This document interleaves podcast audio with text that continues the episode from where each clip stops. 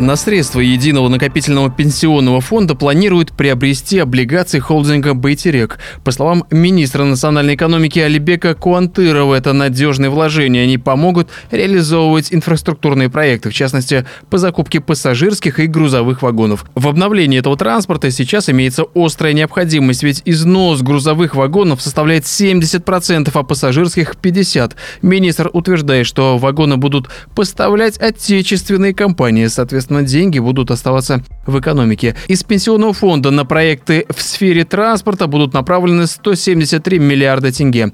Владелец логистической компании Руслан Диханбаев говорит, что к реализации этого проекта могут возникнуть вопросы. Если смотреть со стороны экономики, то да, именно так в идеале и должно быть.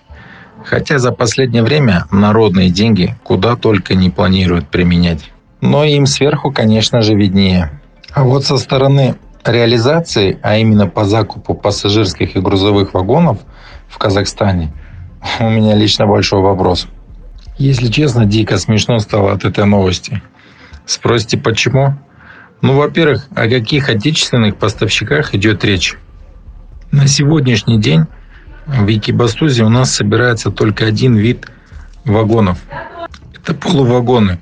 И то все комплектующие с Российской Федерации – то есть своего производства фактически нет.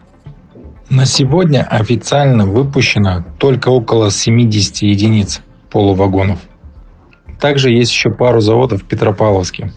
Но если с полувагонами хоть какая-то картина, а как же быть заменой таких типов вагонов, как крытые платформы?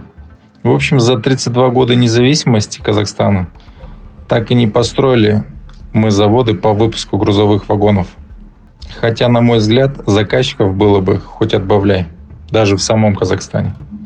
А во-вторых, по пассажирским вагонам здесь можно подчеркнуть аналогичная ситуация, что и с грузовыми. Производство пассажирских вагонов запущено в, город, в городе Петропавловск. И то сборка ведется очень медленно. Есть еще производство по сборке пассажирских вагонов под поезд Тальга.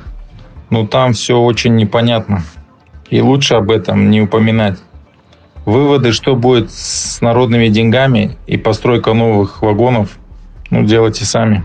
Равиль Сайганов специально для Бизнес ФМ.